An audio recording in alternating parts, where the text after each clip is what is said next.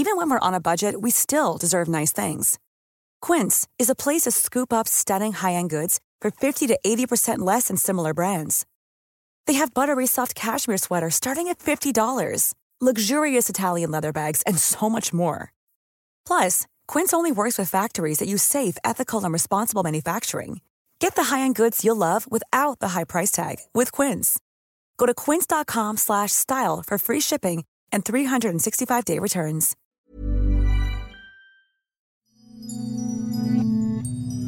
Hier ist der astrologische Podcast Astropod. Die 58. Folge, das ist eine ganze Menge, mit John Ruhrmann und seine Hochwohlgeboren Alexander Graf von Schlieffen. Das ist sehr angemessen. Jetzt habe ich es doch gemacht, standesgemäß. Und die Leute werden sich fragen, was soll das denn jetzt? Aber der Gag war es wert. Ist gut. Und in der 58. Folge wird es sehr, sehr, sehr spannend, weil die erste große Konstellation des Jahres 2021 beginnt. Der Umbau fängt an. Aber das ist die dritte Konstellation in der Woche. Deswegen fangen wir mit den kleineren, die der vorweggehen, erstmal an. Da haben wir am 13. eine Konjunktion, das heißt ein Aufeinandertreffen von dem Planeten Merkur mit der Venus. Und der Merkur ist ja bekanntlichermaßen auch noch aus der letzten Folge gerade noch in seinem Rückläufigkeitszyklus. Und die beiden treffen sich im Zeichen Wassermann. Wir haben überhaupt in dieser und auch in der Woche davor ein spannendes Phänomen gehabt, weil ganz viele Planeten im Wassermann sich befinden. Und ich werde in dem Rahmen der Veröffentlichung dieser Folge eine Horoskopzeichnung auf Instagram und auf Facebook posten, die ich nämlich immer mache zur Vorbereitung von Hand, wie man so schön sagt, um äh, die Woche vorzubereiten. Und da kann man sehen, dass alle Planeten sich in einem relativ kleinen Segment des Tierkreises nur befinden. Das heißt also, wir haben eine Situation, dass nur ein Teil dessen, was die Gesamtwirklichkeit ausmacht, gerade durch die Planeten bespielt wird. Alexander, wir haben jetzt die Möglichkeit, dass du mir das gerade zeigen kannst während der Aufnahme. Und äh, man hat es ja schon in der Beschreibung gehört, das ist ja ein ganz schönes Gedrängel an einer Stelle. Und ähm, das sieht irgendwie nicht gut aus ehrlich gesagt. Naja, das muss, das muss nicht heißen, dass etwas nicht gut ist. Es ist in weniger als ein Drittel des Tierkreises, das ist schon verdammt wenig.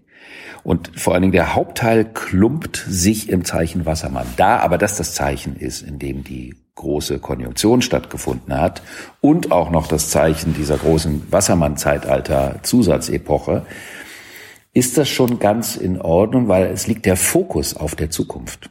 Das ist die Bedeutung dieser großen Ansammlung. Also es ist keine Verklumpung, weil es ja in einem Zeichen stattfindet, was sowieso gerade dem Geist der Zeit entspricht, nämlich geht in die Luft, geht in alle Richtungen, schaut in alle Richtungen.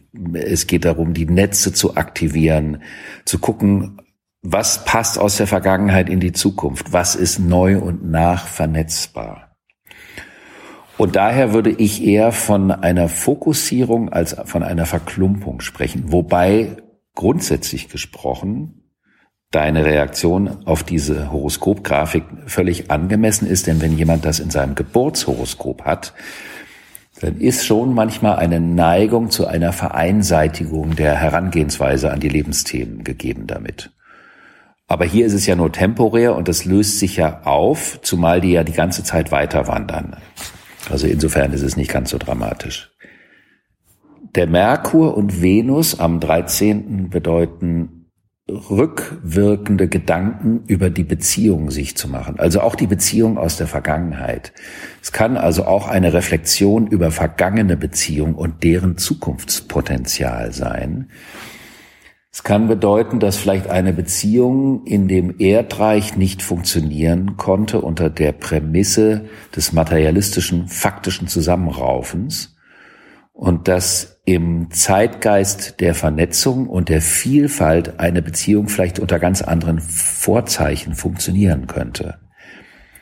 Es ist also auch eine gute Zeit, um über das Thema Beziehung und Freundschaft und auch eine losere Art und Weise des Umgangs miteinander, sich konkret auszutauschen, etwas dazu aufzuschreiben oder sogar mit Menschen sich darüber auszutauschen. Weil manchmal ist es ja so, dass man zu einer bestimmten Zeit äh, eine bestimmte Erfahrung gemacht hat und in der Zwischenzeit hat man neue Erfahrungen gemacht und die verändern auch die Sicht. Das heißt also, vielleicht konnte man mit Menschen über bestimmte Themen in der Vergangenheit nicht reden und auf einmal geht das. Ich war ähm, Teil einer Diskussion, bei der ein Diskussionsteilnehmer etwas Schönes gesagt hat und ähm, es ging viel darum, ob jetzt nicht jemand anderes äh, das Problem lösen kann. Zum Beispiel in dem Falle ging es um den Gesetzgeber und der Teilnehmer hat was Tolles gesagt. Der hat gesagt, diskutiert doch endlich mal richtig miteinander und versucht eine Lösung zu finden, indem ihr Verantwortung für die jeweilige andere Seite übernehmt. Und das fand ich irgendwie gut, weil das in die Thematik einzahlt, dass wenn man kollaboriert, sie wechselseitig wertstiftend sein muss. Und das schafft man wahrscheinlich nur, wenn man die Perspektive des anderen einnimmt. Und ich finde, das kann auch ähm, natürlich im, im Privaten, bei Freundschaften oder Beziehungen genauso sein, dass man oft die Perspektive des anderen nicht einnimmt und genau deswegen nicht vorankommt. Das kann ja verschiedene Gründe haben, Empathie oder einfach ein großer Irrtum auch sein, was schade ist. Aber ich glaube, ohne die Perspektive des anderen voll zu verstehen, kommt man vermutlich nur mit Glück zu einem besseren Neuen. Das ist absolut richtig. Es gibt natürlich auch in dem äh, Versuch, die Perspektive des anderen zu verstehen, die Wahrnehmung, dass vielleicht der andere doch eine reduzierte Einsichtsfähigkeit hat. Und dann kann das auch eine Konsequenz sein, nämlich zu sagen, dann ist er auch für seine Entscheidungen allein verantwortlich. Da kann man dann nicht miteinander operieren. Das kann auch eine Konsequenz einer solchen Konstellation sein. Aber sie hat was Leichtes. Es ist ja im Luftzeichen. Es ist also eine leichtfüßige Erkenntnismöglichkeit. Am nächsten Tag, am 14., trifft dann dieser Merkur auf den Jupiter. Und dann könnte die logische Konsequenz sein, dass sich aus den Formulierungen der Gedanken, aus dem Austausch, aus der Kommunikation plötzlich wirklich neue Perspektiven ergeben. Aber es sind Wassermann-Perspektiven, also es sind Luftzeitalter-Perspektiven. Und die haben nichts mit den Vorstellungen von Beziehungen im Erdreich zu tun. Wir sind also hier in dieser Zeit durch diese Ballung der Wassermann-Planeten an so einer kleinen Demarkationslinie, wo wirklich das Neue sich schon schneller ankündigen kann, als man das vermutet hat. Das könnte besonders interessant für Menschen sein, die gerade vielleicht angefangen haben, neue Beziehungen aufzunehmen. Seien diese jetzt intimer, freundschaftlicher, vielleicht auch beruflicher Art, dass man merkt, man kann und sollte auch anders rangehen, als man das die letzten 200 Jahre gemacht hat. Und darin liegt dann eine große Chance. Also zumindest ähm, in den karnevalistischen Hochburgen äh, fällt das spontane Kennenlernen ja schon mal flach. Alexander. Das stimmt. Und das ist natürlich eigentlich auch eine Dampfablassqualität, die der Karneval vor allen Dingen in den Hochburgen wie Köln und Düsseldorf hat. Und das ist daher auch allein als Reinigungsfunktion des dortigen Miteinanders natürlich ein bisschen dramatisch. Ich habe aber im Internet gesehen, dass es Leute gibt, die sich praktisch über Zoom zum Karnevalsliedertreffen verabredet haben, was ich auch eine ganz charmante Idee fand und möchte vielleicht auch nicht unterschätzt wissen, inwieweit äh, die Möglichkeit, Menschen über die Netzwerke kennenzulernen, gerade in einer solchen Zeit eine andere Qualität bekommen kann. Denn wenn man zum Beispiel sich in diesen Internetforen äh, austauscht oder wenn man auf Instagram äh, ein Thema platziert und dann entsteht dadurch eine Diskussion, kann man ja auch in Begegnung mit Menschen kommen über einen Inhalt. Und es könnte ja auch sein, dass das gar nicht so, ähm, wie soll man sagen, verbaut sein muss, wie, wie man damit im Erdreich noch umgegangen ist. Also man hört vielleicht so ein bisschen raus, dass ich persönlich nicht so ein ganz großer Freund von diesen Internet äh, Vernetzungsgeschichten auf der persönlichen Ebene bin, aber zu einer solchen Zeit kann da eine andere Qualität reinkommen und das würde ich nicht unterschätzen. Wie viele Menschen über ein Thema sich gerade in diesen Plattformen kennenlernen und das vielleicht auch später dann zu einer anderen Art von Begegnungen im realen Raum führen kann. Das ist ja nicht auszuschließen. Wenn ich jetzt ein bisschen zurückspule und das, was du eben gesagt hast, da ging es ja auch darum, dass Beziehungen durchaus auch, wenn es um Liebe geht, im Luftzeitalter anders funktionieren können als die Zeit, aus der wir kommen. Ist das nicht problematisch? Auch, weil doch so viele Menschen sich gerade eine klare Orientierung und eine gewisse Festigkeit und einen klaren Kurs in so einer Beziehung wünschen, auch wenn es völlig andere Modelle gibt, ähm, die dann andere Probleme bringen. Aber haben es die Leute nicht schwerer? Oder ist das völlige Fehlinterpretation von dem, auf was sich die Menschen einlassen können in der Zukunft, nach der Definition des Luftzeitalters oder sollen? Ich glaube schon, dass die Internetkommunikation eine andere Qualität schon im zurückliegenden Jahr bekommen hat, weil man gemerkt hat, der Hunger nach Begegnung und Nähe und Verbindlichkeit, der nicht gestillt werden kann, der wird größer. Also sucht man vielleicht auch auf diesen Ebenen von vornherein nach mehr Verbindlichkeit. Das wäre zumindest ein positiver Aspekt, wie man das auch nutzen kann. Eine Art Vorschulung für die Realbegegnung später. Ich bin gespannt, Alexander, wenn wir in die Zone kommen. Also jetzt haben wir uns so lange auch während der Corona-Virus-Phase mit den astrologischen Konstellationen beschäftigt und da gab es so viele, ja, erschütternd auffällige Analogien. Wie wird es sein, wenn der Lock-up kommt? Es kommt wohl ohne Zweifel, das Beste kommt noch dazu, dass uns hoffentlich Corona nicht mehr so beschäftigen wird wie in den vergangenen Monaten und wie im vergangenen Jahr. Ich bin gespannt, wie dann die Konstellationen am Himmel sind und wie diese Gesellschaft, ob die im Kickstart oder ermüdet oder dann schnell ermüdend und schnell überlastet aus der jetzigen Phase rauskommt und wir in eine interessante 20er Jahre Zeit, vielleicht gar nicht unähnlich zu dem, wie die 20er Jahre im 20. Jahrhundert waren, kommen. Aber naja.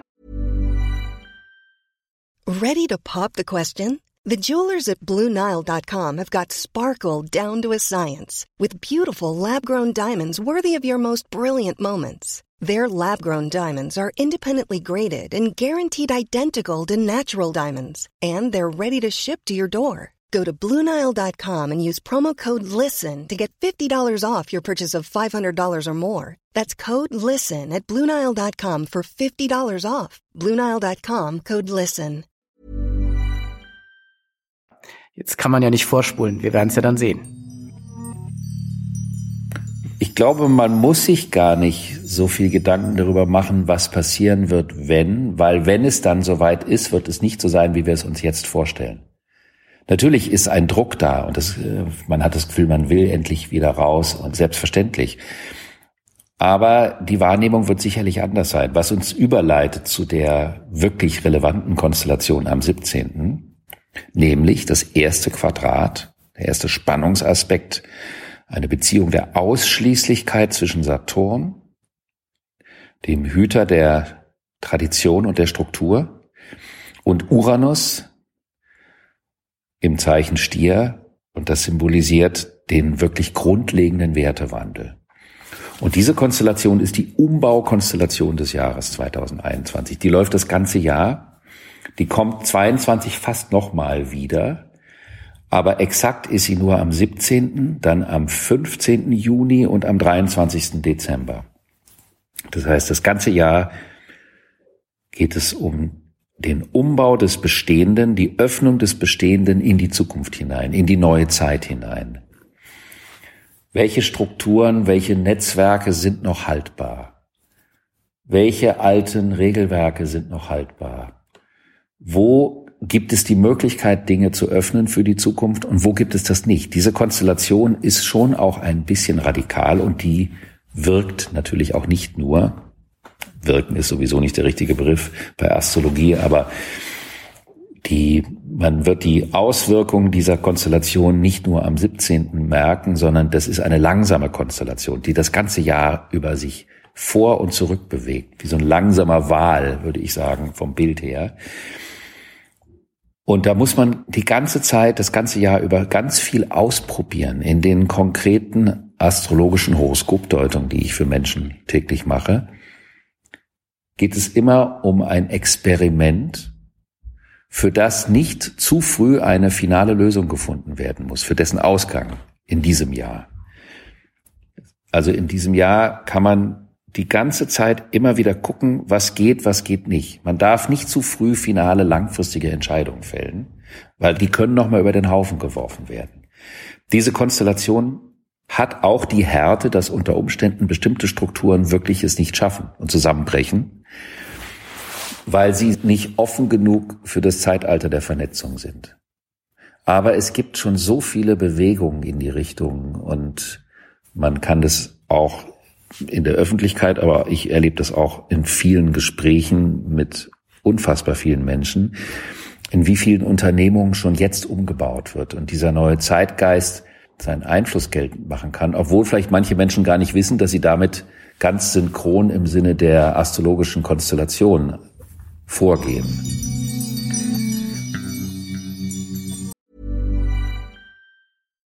Flexibility is great. That's why there's yoga. Flexibility for your insurance coverage is great too. That's why there's United Healthcare Insurance Plans. Underwritten by Golden Rule Insurance Company, United Healthcare Insurance Plans offer flexible, budget friendly coverage for medical, vision, dental, and more. One of these plans may be right for you if you're, say, between jobs, coming off your parents' plan, turning a side hustle into a full hustle, or even missed open enrollment. Want more flexibility? Find out more about United Healthcare Insurance Plans at uh1.com.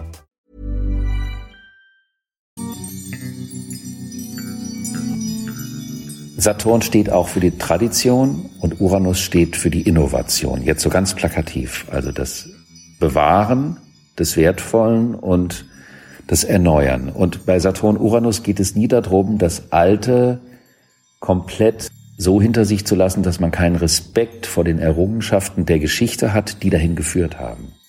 Weil das könnte einen später einholen. Es sei denn, es hat gar keine Überlebensfähigkeit mehr, aber man muss einfach nur schauen, ob bestimmte Formen und Strukturen, die man geschaffen hat, ob die gegenwärtig dazu geeignet sind, den Übergang hinzubekommen oder ob man mit diesen Strukturen, das ist vielleicht besser ausgedrückt, diesen Übergang hinbekommen kann. Und das fängt ab dem 17. an.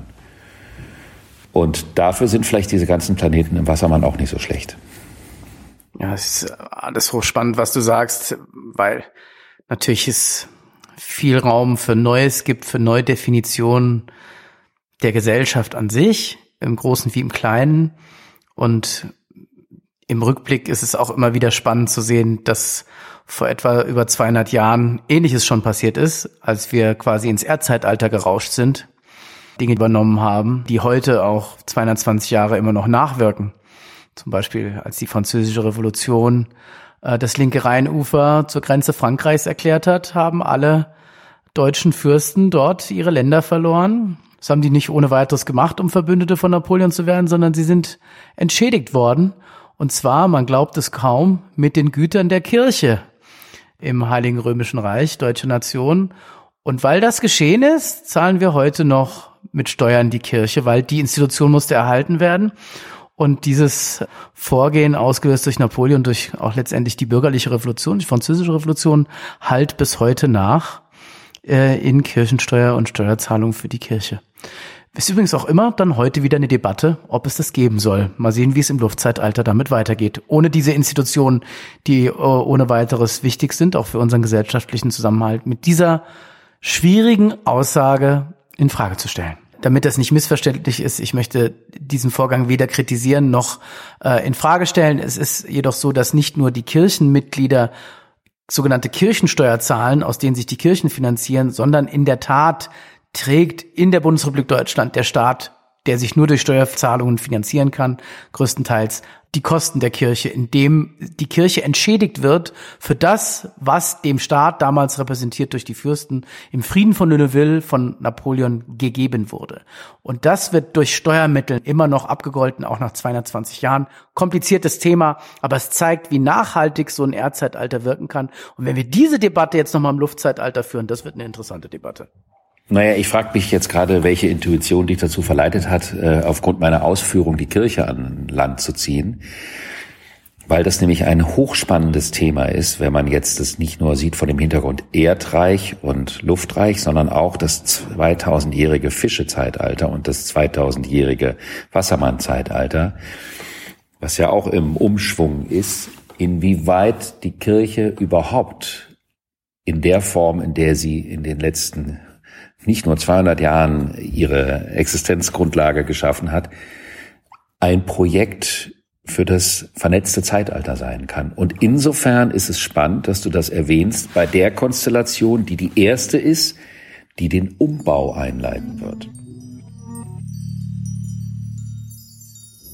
Wir können vielleicht es mal wagen, eines Tages ein Special über dieses Thema zu machen.